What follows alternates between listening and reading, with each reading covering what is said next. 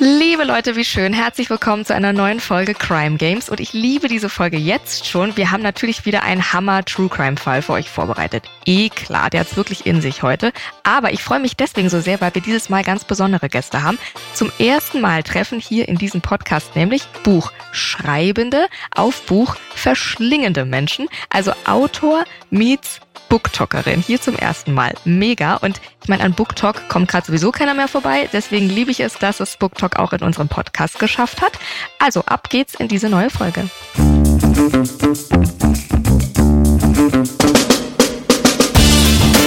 Herzlich willkommen zu den Crime Games. Hier trifft True Crime auf Spielespaß. Ich bin Mona und begrüße in diesem Podcast immer zwei Gäste aus dem Crime-Universum und euch natürlich. Denn in diesem Podcast wird nicht nur zugehört, hier wird richtig mitgerätselt. Zusammen mit meinen beiden Gästen versucht ihr in jeder Folge einen neuen, echten Kriminalfall zu lösen. Denn mit jeder Spielerunde kommt ihr der Lösung des Falls immer näher. Also, Notizbuch raus, Trenchcoat und Zylinder an, Monokel nochmal gereinigt und los geht's. Herzlich willkommen zu den Crime Games. In the market for investment worthy bags, watches, and fine jewelry, Rebag is the answer. Rebag is a luxury resale platform where each piece is carefully inspected by experts to ensure quality and authenticity. Use Rebag to buy and sell finds from the world's top brands, including Louis Vuitton, Chanel, and Cartier. Head to Rebag.com to get 5% off your first purchase with code REBAGNEW. Shop today at Rebag.com. That's R E B A G.com. And use promo code REBAGNEW for 5% off your first purchase.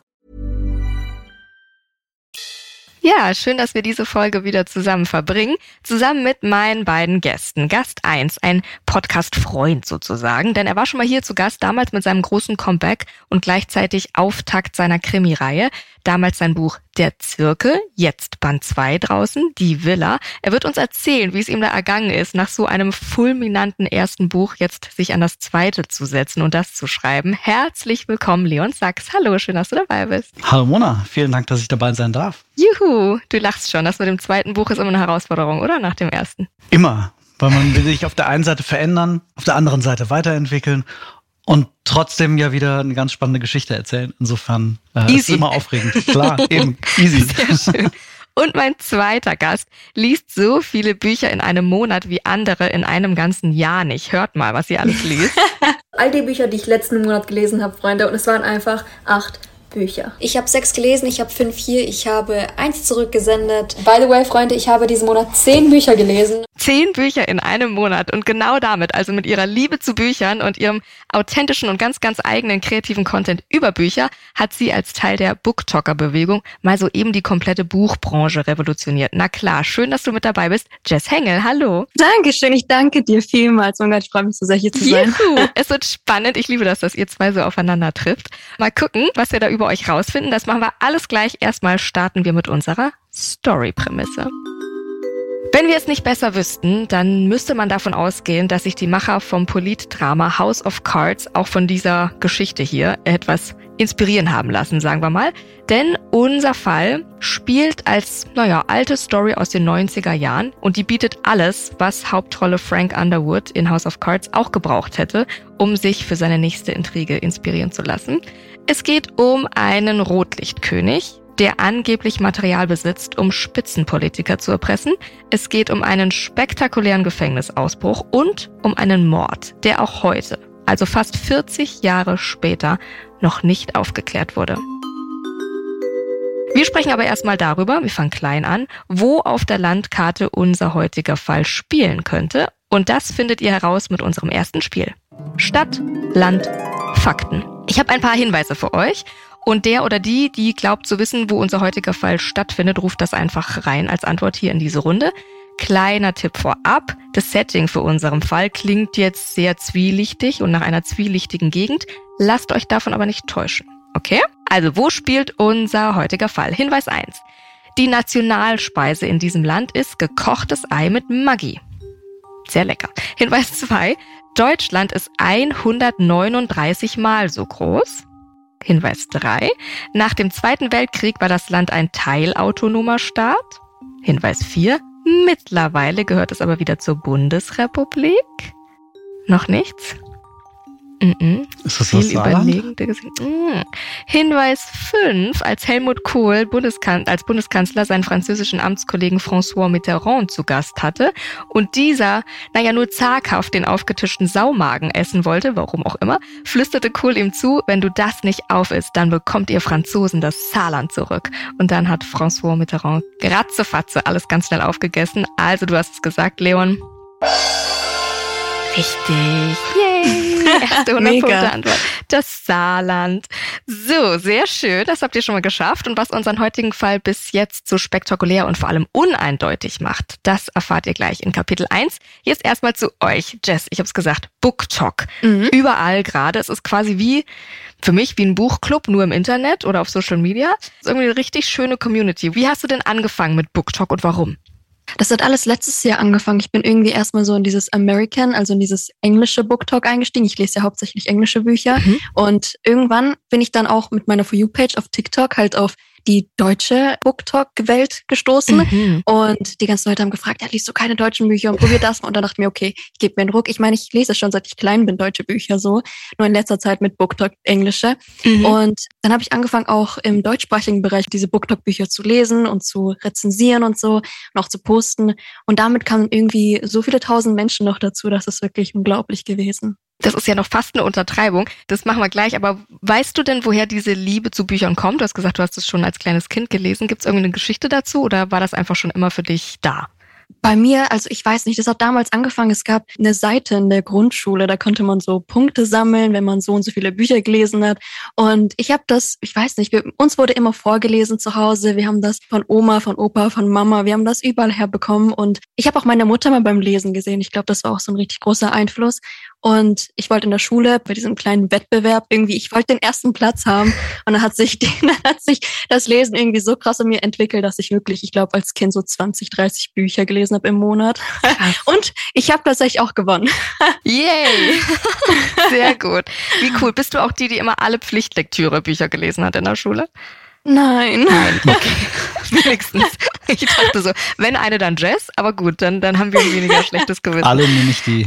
Ja, nicht alle, genau, alle anderen Bücher, aber nicht die, die wir mussten, ey, wirklich. Jetzt hast du gesagt, es kamen ein paar tausend Follower dazu. Ich habe mal geguckt, bei Instagram, it's Jess, XOXO heißt du da, über mhm. 64.000 Follower. Bei TikTok, it's Jess a Mess, über 400.000 Follower. Ja. Wie hat BookTok denn dein Leben verändert? Auch komplett auf den Kopf gestellt, ich sag's dir ehrlich. Also mhm. ich weiß nicht, also wenn ich jetzt wirklich mein Leben mit vor einem Jahr vergleiche, mhm. ist es, ist es nicht zu vergleichen, ist es einfach nicht. Also schon durch den Austausch mit so vielen Autoren, davon hat man halt vorher nur geträumt. Also das gab es gar nicht. Und dass jetzt wirklich Autoren melden und dass man sagt, okay, man ist mit diesen Menschen auch befreundet, deren Bücher man so lange gelesen und geliebt hat, mhm. es ist, das ist schon wirklich unglaublich. Und dann natürlich die ganzen Menschen, die halt täglich einen schreiben und sich bedanken und so, so viel Liebe verbreiten. Das ist halt unglaublich. Schön. Ist das jetzt quasi dein Hauptberuf, Bücher? Ja, kann man so sagen.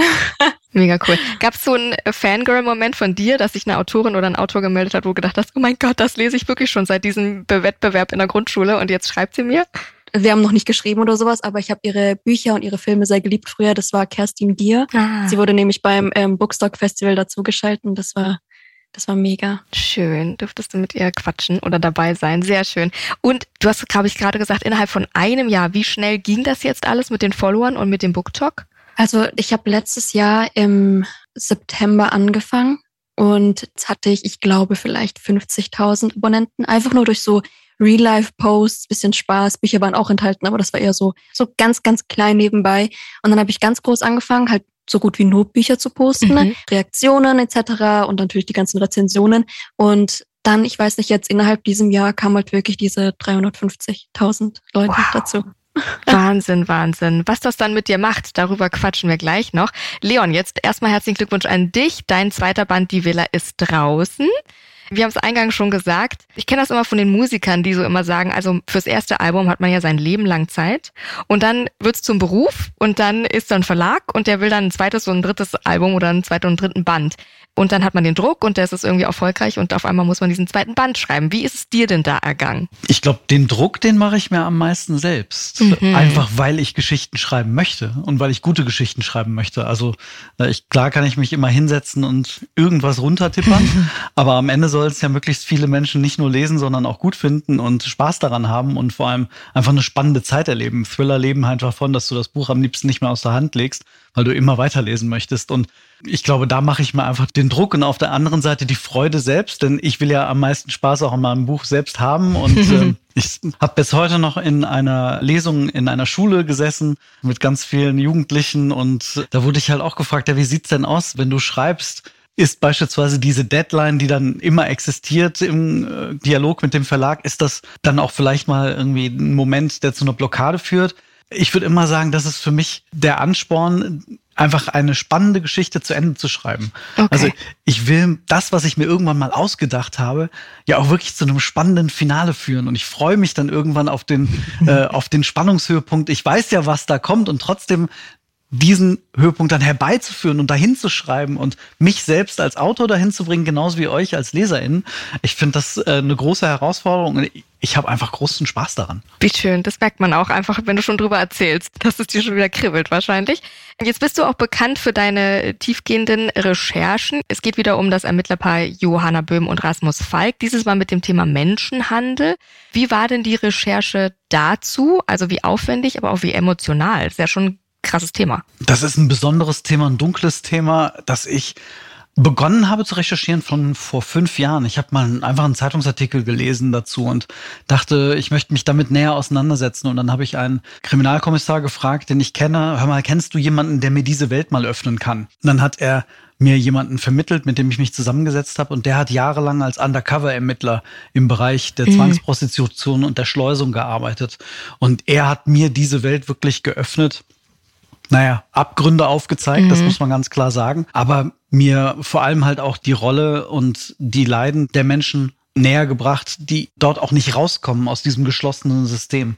Mhm. Und für mich war das einfach dann ein Ansporn, sehr viel mehr darüber in Erfahrung zu bringen, ohne zu dem Zeitpunkt zu wissen, dass ich darüber tatsächlich irgendwann mal einen Thriller schreiben möchte und werde. Ich habe einfach diese Recherche für mich erstmal gemacht und habe sie irgendwann dann ausgeweitet, als ich gemerkt habe, nee, also das ist tatsächlich ein Thema, dem möchte ich mich irgendwann annehmen. Ah, krass. Jetzt reist du ja auch immer an die Orte, in denen du schreibst oder von denen du schreibst in deinem Buch. Wie war das bei die Villa? Gibt es diese Villa?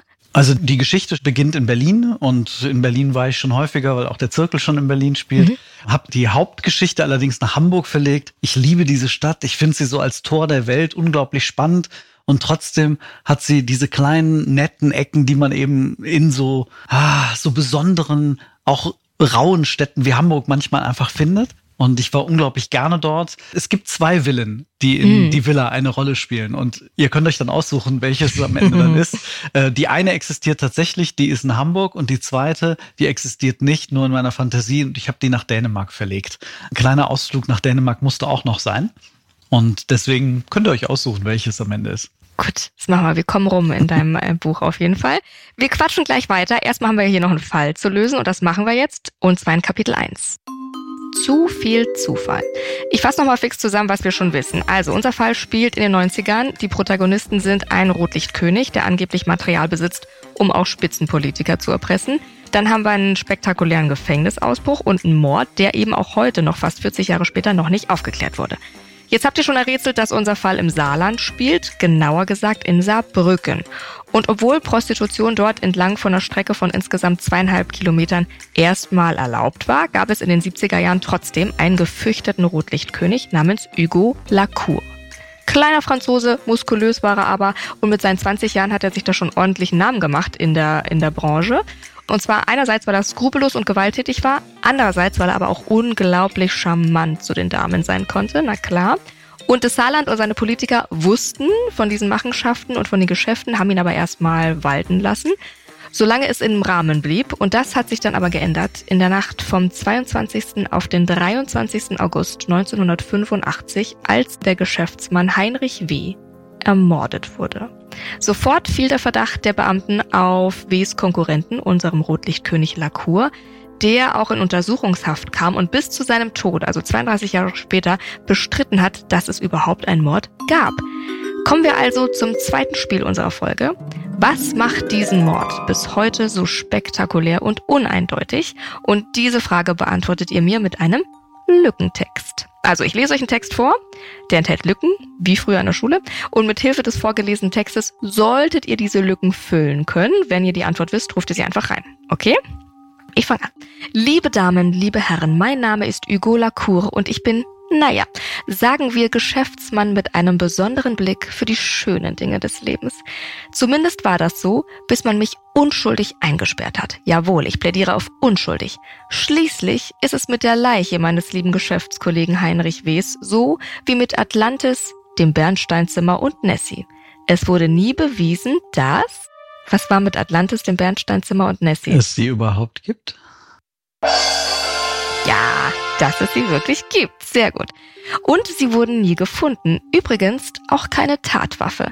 Ich behaupte nämlich bis heute, dass der gute Heinrich abgehauen ist, um mit seiner Geliebten zu leben, nämlich dorthin, wo 69 verschiedene Sprachen gesprochen werden, am meisten Coca-Cola weltweit getrunken wird und wo der Tequila herkommt. Es ist Viva Mexiko. Yeah! Sehr gut. Sag ich doch, Mexiko. Wieso die Polizei mich dennoch verhaftet hat? Naja, wie ich es eingangs eben gesagt habe, ich habe den Blick für die besonders schönen Dinge im Leben. Da war es wohl etwas doof von mir, dass ich ein paar Tage nach Heinrich W.'s Verschwinden seinen 1886 in Mannheim von Karl Benz erfundenen was wurde 1886 in Mannheim von Karl Benz erfunden? Und seiner Frau. Es ist quasi der Name. Das Auto, also der Benz. Ja, Mercedes, genau. Sehr gut. Zweiter Punkt, der Mercedes. Das war vielleicht Den so Mercedes, einfach. ich habe mich Ja. nämlich, mich, mich hat der Artikel irritiert. Den so und so. Und ich dachte, Den das ist doch Mercedes. das Auto. Ja, ich, woll- ich Den wollte den Mercedes. Wagen sagen. Ich wollte Gut. vielleicht Wagen. Ja, ja, ja. Redet euch da nur raus. Nein, ihr habt das sehr gut gemacht. Es war zu einfach. Die war so, was will die von uns? Die sind doch jetzt nicht. Doch, es war so einfach. Den Mercedes hat er von ihm genutzt. Also, es ist tatsächlich so, bis heute wurde weder Leiche noch Mordwaffe gefunden. Und trotzdem haben die Beamten gesagt, okay, das war Mord. Und unser Lacour ist der Hauptverdächtige mit dem Motiv Habgier. Und schon kurz nach dem Verschwinden von dem Geschäftsmann ist eben unser Rotlichtkönig Lacour halt mit dessen Mercedes rumgefahren. Bisschen dumm. Außerdem, auch bisschen dumm gelaufen, hatte die damalige Freundin von Lacour auf einmal 1,6 Millionen Mark auf ihrem Konto. Komischerweise genau die 1,6 Millionen Mark, die bei W nach diesem 22. August der Mordnacht fehlten. Ja, das war schon ein bisschen zu viel Zufall. Das sah auch die Staatsanwaltschaft so und steckte dann eben unseren Rotlichtkönig aufgrund dieser Indizien in Untersuchungshaft. Und auf welche spektakuläre Art und Weise der da wieder rausgekommen ist, das schauen wir uns gleich an in Kapitel 2. Vorher nochmal zu euch, Leon. Ich habe ein bisschen auf deinem Instagram gestöbert und da hast du, ja, ja, dann gehen die Augenbrauen hoch.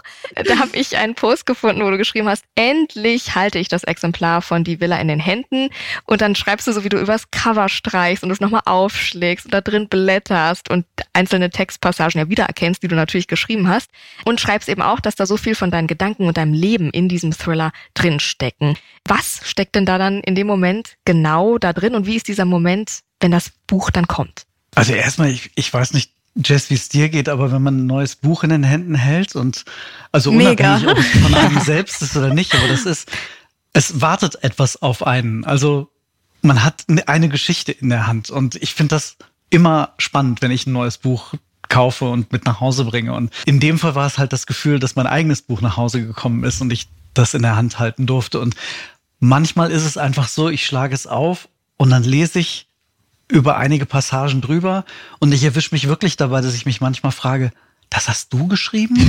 Weil es manchmal doch relativ weit her ist oder dann halt wirklich in der Nacht- und Nebelaktion irgendwann morgens um, um sechs oder abends um 23 Uhr noch geschrieben und manchmal erinnert man sich einfach nicht an jeden Satz, den man mal geschrieben hat und dann ist es wirklich ein besonderer Moment, das dann wieder zu durchleben. Es kommen dann Erinnerungen hoch. Wo habe ich das geschrieben? Wie ging es mir da? Wenn man viel erlebt hat in einem Jahr, in so einem, ich meine, dieses Buch ist in einem Jahr zustande gekommen, dann denke ich einfach an viele Momente dann zurück. Und es sind sehr schöne Momente, es sind vielleicht auch manchmal traurige Momente. Also für mich ist dieses Buch dann in dem Moment quasi wie ein Abbild des Jahres, das zurückliegt. Und dann kann ich einfach auf sehr viele private, persönliche, intime, aber auch einfach sehr, sehr schöne und emotionale Momente zurückblicken. Häufig denke ich dann an diesen letzten Moment, wenn ich das Buch fertig geschrieben habe und wirklich weiß, jetzt habe ich gerade den letzten Satz beendet. Mhm. Das ist einfach ein Moment, an dem sich, glaube ich, jeder Autor, jede Autorin erinnert. Und diesen Moment genießt man. Denn auf den, so gerne man schreibt, arbeitet man ja trotzdem am Ende hin. Und dann mag das zwar nur die erste Fassung sein, aber trotzdem, man genießt es. Schön. Glaube ich, wenn wir, äh, Jess oder so, wenn wir ein Buch lesen und dann wird es so immer dünner hinten und du merkst, oh nein, jetzt ist es zu Ende und dann liest du so den letzten Satz und denkst, oh, ist das so irgendwie schön, dass man es durch hat, aber so nostalgisch auch, oder? Auf jeden Fall. Ist das dann ein Lieblingsmoment beim Schreiben, Leon, für dich? Vielleicht bei der Villa konkret. Was war denn da ein Lieblingsmoment beim Schreiben des Buches? Ich liebe es, wenn ihr über die Fragen nachdenken müsst. Dann habt ihr die noch nicht so oft beantwortet. ich glaube, einer der aufregendsten Momente ist für mich das erste Kapitel, mhm. weil ich, ich gehöre zu den AutorInnen, die sehr, sehr viel vorher planen, bevor ich auch nur eine Seite schreibe.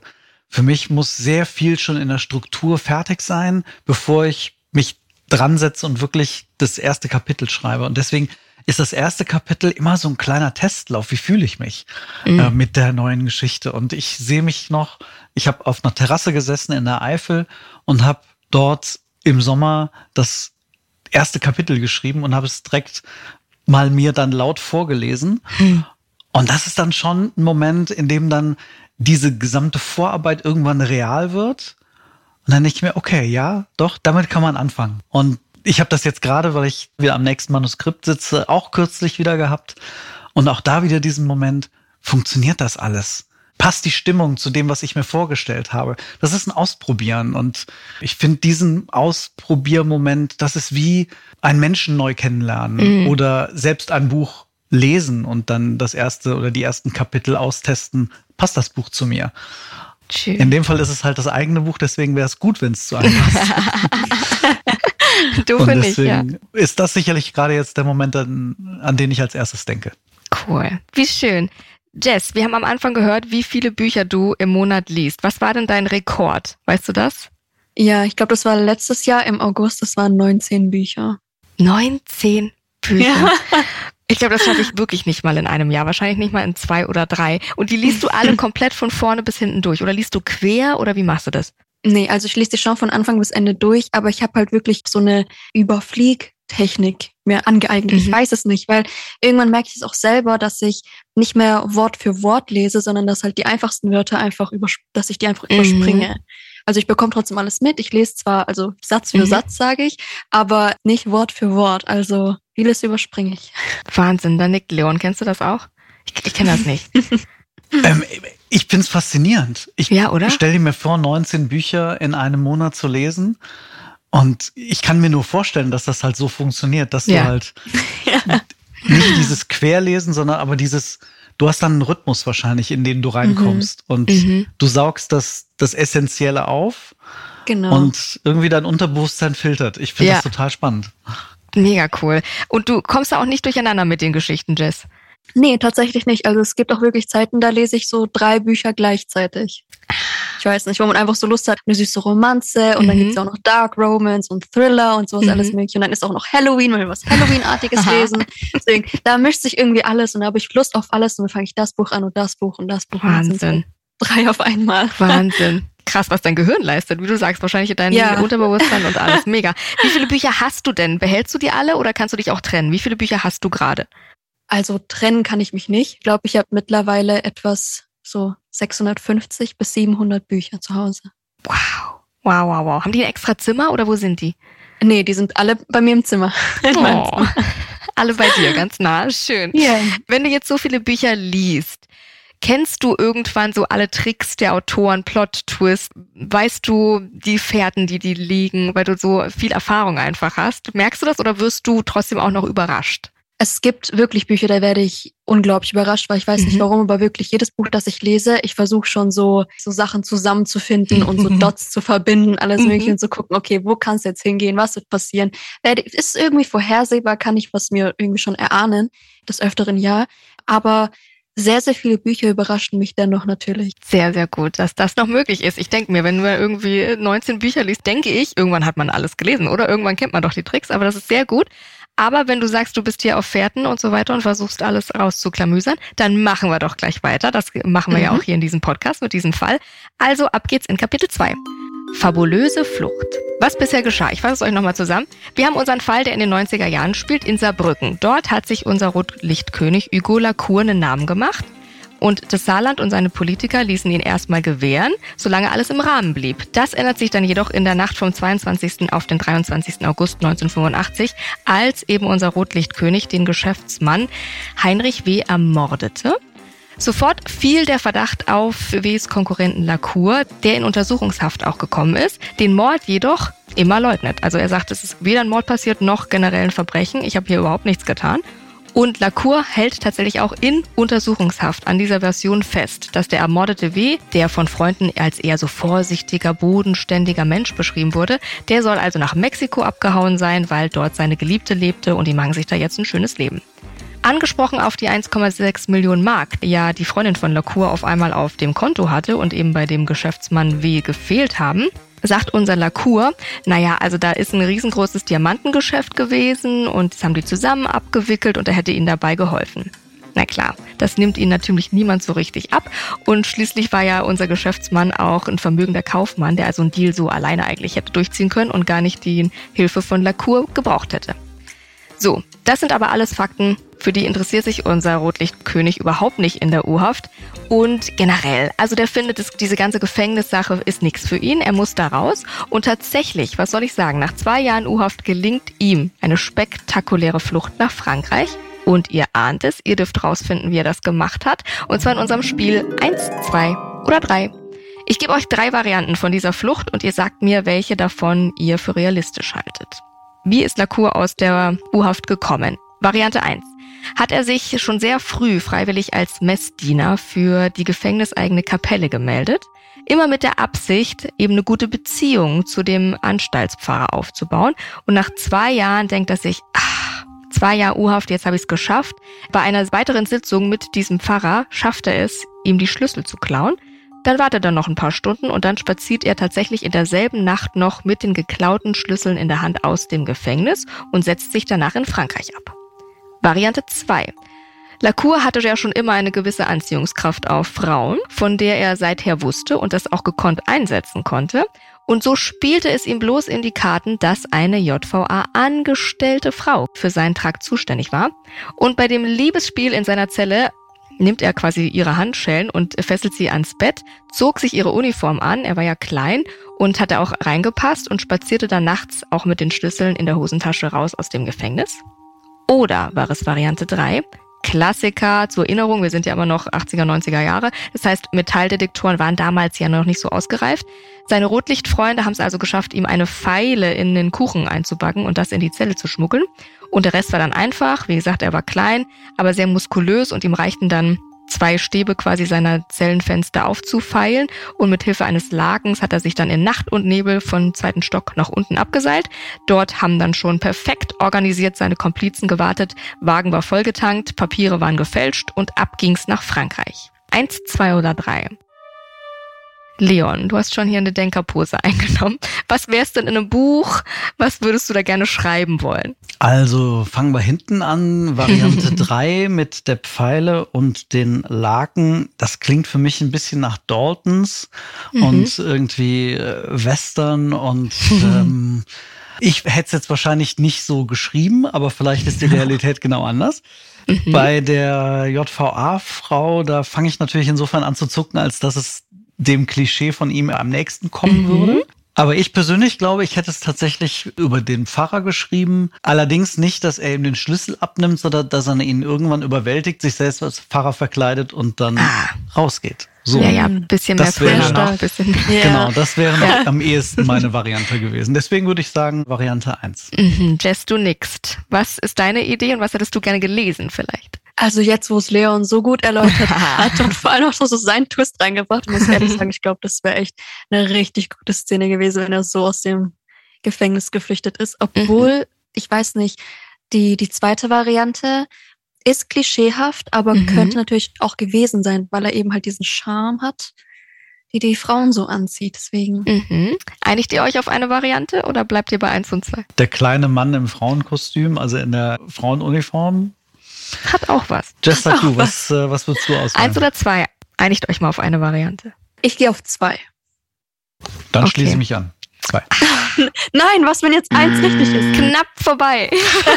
Ich wusste es. es, es ist tatsächlich eins, aber ehrlich gesagt war Nummer zwei auch mein Lieblingsszenario. Das ist, das kann so schöne Bilder im Kopf, auf jeden Fall. Richtig ist die vermutlich unspektakulärste, nein, eigentlich spektakulärste Variante, nämlich die erste. Bis heute ist nicht ganz genau geklärt, wie Lacour es geschafft hat, aus dem Gefängnis zu fliehen, also wie er die, sich diese Schlüssel genommen hat. Aber sicher ist, dass er die Schlüssel des Pfarrers gestohlen hat und mit Hilfe dieser Schlüssel tatsächlich dann rausgefunden hat und ab nach Frankreich. Wir lösen gleich mal unseren Fall komplett auf. Vorher nochmal zu euch.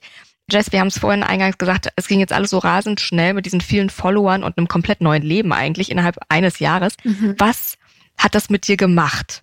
Es hat mich natürlich komplett ins Positive verändert, weil diese ganze Liebe auch irgendwie so wahrzunehmen, dass es alles wirklich passiert und dass es wirklich gerade die Realität ist und nicht alles wirklich surreal und ein Traum ist. Oh. Zum Beispiel auf der Buchmesse und Mhm. so, die Meet and Greets, das ist so abgegangen, so das hätte man sich wirklich in krassesten Fantasy-Buch, whatever, Mhm. man hätte es sich wirklich nicht so ausdenken können, wie es jetzt am Ende wirklich war. Und Geil. ja, es verändert einen wirklich natürlich komplett ins Positive und man sieht die Welt auch anders. Ich weiß nicht, so viel liebevoller auch, weil man von jeder Ecke, von jeder Seite Mhm. so viel Liebe abbekommt und auch gibt natürlich. Und es ist sehr, sehr schön. Ach, wie toll, wie schön. Kannst du das so richtig realisieren, was da um dich herum gerade passiert und wie schnell das alles passiert ist? Oder fühlst du dich wie in so ein ICE, der einfach so nonstop gerade durchrast? Wie du es gesagt hast, Ja. wie in einem ICE, der gerade durchrast. ja, das glaube ich dir. Also es geht, geht wahrscheinlich einfach viel zu schnell. Du hast ja angesprochen, Frankfurter Buchmesse. Ich habe mich natürlich umgeguckt, auch auf deinen Socials. Also du warst ja wirklich richtig Meet and Greet Autogramme wie ein Star. Ist dir das Ja. bewusst und hast du damit gerechnet, diese Ausmaße, die das annimmt? Nein, niemals. Vor allem am zweiten Tag. Also am Samstag war tatsächlich kein Meet and Greet geplant. Das einzige Meet and Greet war am Freitag und für Samstag war nichts geplant. Hab halt schon so vorgeben gehabt, okay, dass ich um die die Uhrzeit bei dem TikTok-Stand natürlich Mhm. da sein werde und so. Und wir haben uns so basically irgendwie alle gedacht, okay, da kommen mit so vielleicht so 30 bis 50 Mhm. Leute. Mhm. Und im Endeffekt hat sich da wirklich so eine riesengroße Menschenmenge angesammelt, dass die Leute bei TikTok, ich will nicht lügen, aber ich glaube wirklich bis 500 Menschen Wow. abgetickt haben auf so einem Mhm. Zähler. Ja, ja. Weil irgendwie so war es, das alles mit den Büchern unterschreiben. Ich habe Bücher unterschrieben, die ich vor einem Jahr gelesen habe und so geliebt habe und die Leute lesen das und Oh. wollen das von mir unterschrieben haben. Ja. Ach, Ja. wie schön. Aber du strahlst und das fühlt sich irgendwie so bei dir an und irgendwie so total richtig an.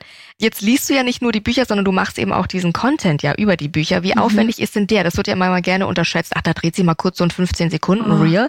Aber Ja. wie aufwendig ist das? Wie lange sitzt du da dran? Also wie du gesagt hast, es, es wird wirklich unterschätzt, weil das Ganze fängt auch schon beim Lesen an. Also Ah, während klar. dem Lesen mache ich mir halt wirklich schon Gedanken, okay, die Szene könnte man gut wiedergeben. Mhm. Und dann nach dem Lesen, das ist halt wirklich auch das Rezensieren. Man macht sich wirklich während dem Lesen diese ganzen Gedanken, okay, das kann ich in der Rezension auf jeden Fall sagen. Das ist mir sehr, sehr gut gefallen. Und anfangs habe ich mir auch wirklich sehr oft zu Büchern Stichpunkte gemacht, wo ich weiß, Mhm. okay, das möchte ich unbedingt erwähnen, weil das wirklich wichtig ist. Und ja, die ganzen Videos, also es ist wirklich ein Job. Und dann auch Ja. noch mit den abends, manchmal mit den Leselives, die ich mache. Da bin Mhm. ich wirklich von 18 bis 12, also sechs Stunden am Stück live. Und das ist ja auch wirklich nochmal komplette Arbeit, wenn ich würde Ja. sagen. Krass, ja, und das wird wirklich oft unterschätzt. Und es ist einfach ein, also dein, dein Hauptjob, ja, dein Beruf. Jetzt ist es, glaube ich, wirklich nicht untertrieben, wenn man sagt, das hat einfach die komplette Branche revolutioniert. Vielleicht kannst du, Leon, auch noch mal was dazu sagen, weil es ist tatsächlich so, dass das auch dieses Verlagswesen verändert hat. Also was die TikTok-Community liest, was die empfiehlt, da gibt's extra Seiten dafür. Das wird wirklich gekauft. Das kommt in die Charts sozusagen, wenn man bei der Allegorie bleiben möchte. Und es ist auch so, dass ihr oft mal im Vorfeld vor Neuerscheinungen einbezogen wird. Stimmt das? Wie zum Beispiel kommen Verlage auf euch zu, Autoren auf euch zu und fragen euch, wie ist die Story? Ist das was für die junge Zielgruppe? Holen die da richtig Rat bei euch ein? Also wegen jetzt Bekanntschaften mit Autoren ist es wirklich so, dass jetzt gewisse Szenen, also bei mir jetzt schon nachgefragt wurden, ob das jetzt gehen würde, ob das passen würde, weil Mhm. es gibt halt wirklich gewisse auch Tropes, würde ich sagen, die halt ehrlich nicht gern angesehen werden. Zum Beispiel Cover, also Menschen auf dem Cover, ich weiß nicht, ist immer sehr, sehr schwierig, was Romanzen angeht. Und da wird halt auch öfter gefragt, so, okay, würde das jetzt passen? Ah, Ja, ich klar, man muss ja irgendwie, ist wahrscheinlich dann auch ja Verlagsarbeit, zu, genau mhm. zu wissen, was da gerade abgeht und was da ankommt und was nicht. Und dann ist es ja auch nur schlau, euch als Booktalker und Booktalkerin zu fragen. So, eben, wie, wie denkst du, wie ist das Cover, wie denkst du, wie ist die Story?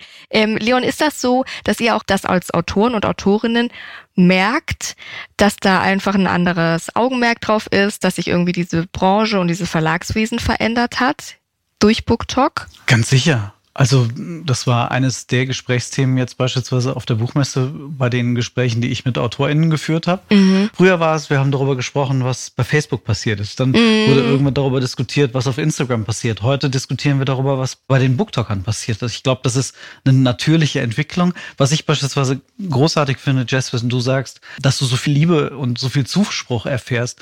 Wir hören so viel Negatives über die Social Media Welt, dass mhm. so viel auch negative Sprache verwendet wird und dann bist du jemand, der die so viel Positives erfährt. Ich finde das persönlich sehr sehr schön. Ich habe auch das Gefühl, dass die Buchwelt, vielleicht kann man es nicht ganz verallgemeinern, aber dass es doch zumindest um sehr viel Positives geht, Auf weil man sich Fall. eben Empfehlungen ausspricht, weil man Tipps gibt, Hinweise gibt und es nicht darum geht, selbst wenn man ein Buch mal nicht mag, dass man es dann eben nicht einfach komplett verreist, sondern man konzentriert sich vielleicht eher auf die Bücher, die man gut findet. Oder man findet einen respektvollen Umgang mit einer Kritik. Und das ist persönlich etwas, was mir bisher auffällt und was ich das Gefühl habe. Und wenn du das jetzt so sagst, finde ich das großartig. Und ich glaube, also wir AutorInnen kommen gar nicht drum herum, dass wir genau verfolgen, was passiert. Also es ist jetzt nicht so, dass ich jedes Buch mir schnappe, das ich als Empfehlung irgendwo sehe, aber natürlich gucke ich ganz genau in meinem Genre, was empfohlen wird mhm. und was gut ankommt, weil ich natürlich auch wissen möchte, vielleicht wo geht das Gefühl der LeserInnen hin? Was möchte das Publikum als nächste Geschichte lesen? Ich glaube, das ist völlig normal. Wir wollen ja alle als AutorInnen, dass wir eben viele Menschen erreichen mit unseren Geschichten. Und dann geht es auch manchmal einfach darum, ja so ein Gespür dafür zu bekommen, was passiert gerade im Markt. Und ich glaube, da seid ihr einfach vielleicht die Türöffner für beide Seiten. Mhm. Und das finde ich eine ganz tolle Rolle von euch. Schön. Sehr, sehr toll eben. Und dann dieses Miteinander wieder, was wir jetzt ja hatten in der Community, dass man sich miteinander irgendwie austauscht und da vielleicht wächst. So, miteinander lösen wir jetzt auch diesen Fall im letzten Kapitel, Kapitel 3. Gehen Sie sofort ins Gefängnis, gehen Sie nicht über los und ziehen Sie keine 200 Mark ein. Ganz kurzes Recap nochmal. Wir haben unseren Rotlichtkönig Hugo Lacour, der wegen Mordes an seinem Konkurrenten, dem Geschäftsmann Heinrich W., in Untersuchungshaft sitzt. Es gibt weder Leiche noch Mordwaffe, aber genug Indizien. Nämlich einmal, dass unser Lacour ja den Mercedes fährt auf einmal von Heinrich nach dem Mord und eben auch die 1,6 Millionen Mark, die unserem Mordopfer fehlen und auf einmal auf dem Konto von der Freundin von Lacour sind. Lacour leugnet die Tat, bleibt trotzdem in U-Haft, zumindest für diese zwei Jahre. Dann gelingt ihm ja die Flucht aus dem Gefängnis nach Frankreich durch die gestohlenen Schlüssel vom Pfarrer. Und durch seinen französischen Pass war es natürlich total leicht für Lacour, nach dem Gefängnisausbruch nach Frankreich zu fliehen.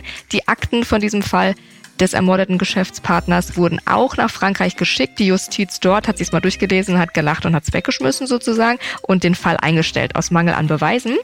Also war Lacour in Frankreich ein freier Mann und genoss das Leben natürlich wieder in vollen Zügen. Und ja, er fühlte sich dort sicher vor der deutschen Justiz, die nicht aufgehört hat zu ermitteln. Er fühlte sich sogar so sicher, dass er auch von Frankreich aus große Töne spuckte. Immer wieder deutet er an, dass er heißes Material über Oskar Lafontaine gesammelt hätte. Damals war er äh, so führender Sozialdemokrat im Saarland. Außerdem gab es einen Briefwechsel zwischen unserem Bordellkönig und dem SPD-Fraktionschef Klimet, der versicherte, sich für ihn beim Justizminister einzusetzen. Also es roch schon vieles wirklich danach, dass unser Lacour wirklich die großen Köpfe der SPD da in der Hand hat. Aber Unsere tüchtige deutsche unabhängige Justiz hat trotzdem weiter ermittelt, bis im November 1993 dann Lacour einen verhängnisvollen Fehler machte, der sein Leben für immer verändern sollte. Wir spielen also das letzte Spiel in dieser Folge, um herauszufinden, warum er dann letztendlich doch noch 17 Jahre lang ins deutsche Gefängnis musste. Spiel 4. Die akustische Reise. Ihr bekommt was auf die Ohren, passt gut auf, kombiniert noch besser und dann könnt ihr unseren Fall lösen. Ich weiß nicht, ob ihr Französisch hattet in der Schule, aber wenn, dann habt ihr jetzt einen kleinen Vorteil. Ich denke aber, ihr bekommt es auch so raus. Was ist also passiert für ein verhängnisvoller Fehler?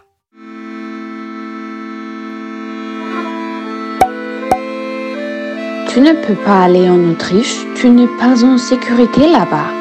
Mon Dieu, ma chère, ils ne peuvent pas me faire de mal. Je les ai par les couilles.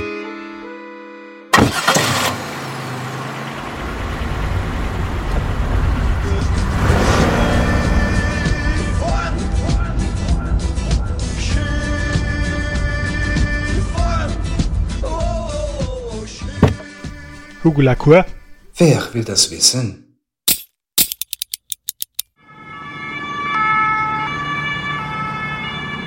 So, ein kleines Hörspiel. Jess ist komplett verwirrt. Die denkt sich, was die da von mir? Ich weiß es nicht. Hast du eine Ahnung, Leon, um was es gehen könnte? Hatte jemand Französisch von euch? Hat das ein bisschen verstanden, was die gesagt haben?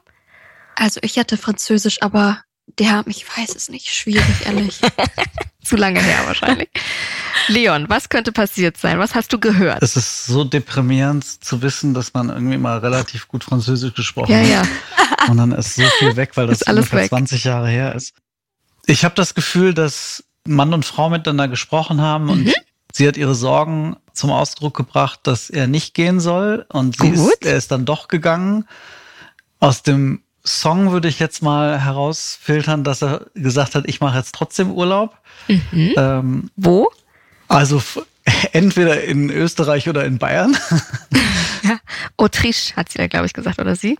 Ah, okay, das dann sein? in Österreich. Ja, richtig, richtig gut. Und was haben wir noch gehört? Was war da noch nach dem Skifahren-Song? Ich weiß nicht, hat sich das angehört wie, ich weiß nicht, ein Schuss oder sowas? Also es war schon irgendwie irgendwas mit Gewalt, kann es sein? Also irgendwas ist da Nicht- passiert, oder?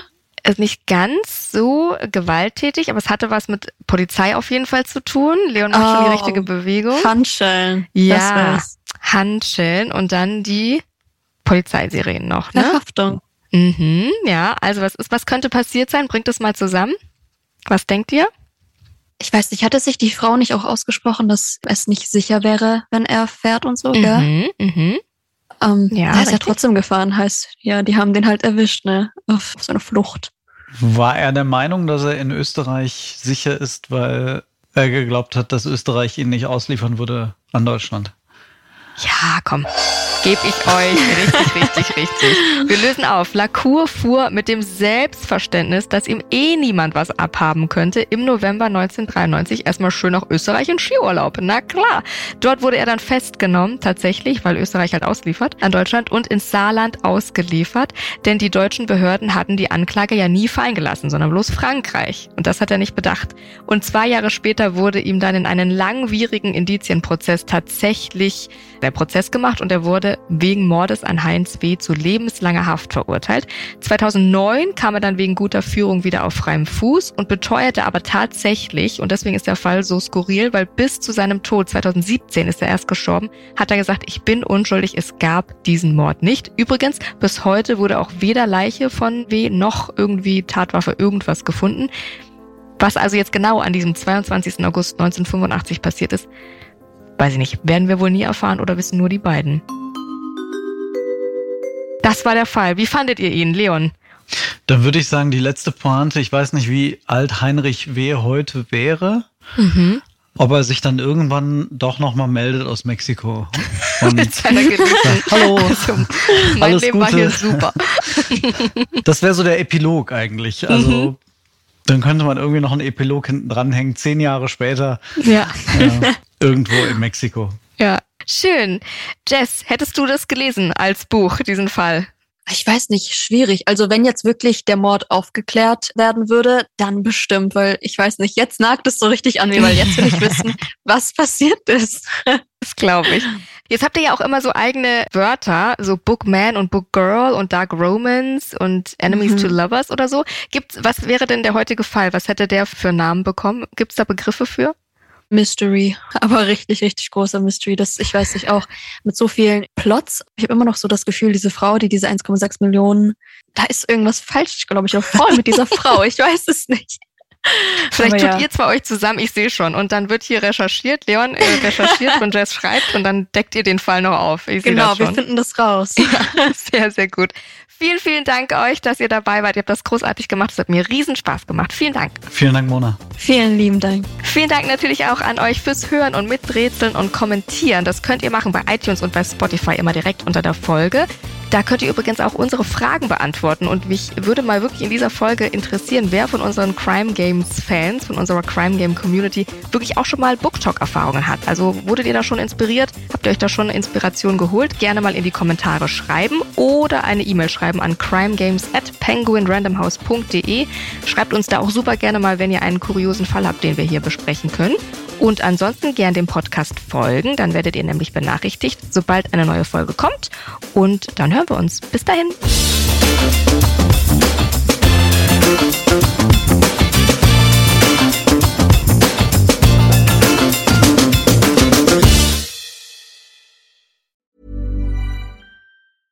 Imagine the softest sheets you've ever felt. Now imagine them getting even softer over time. That's what you'll feel with Bowl and Branch's organic cotton sheets. In a recent customer survey, 96% replied that Bowl and Branch sheets get softer with every wash. Start getting your best night's sleep in these sheets that get softer and softer for years to come. Try their sheets with a 30-night guarantee. Plus, get 15% off your first order at bowlandbranch.com. Code BUTTERY. Exclusions apply. See site for details.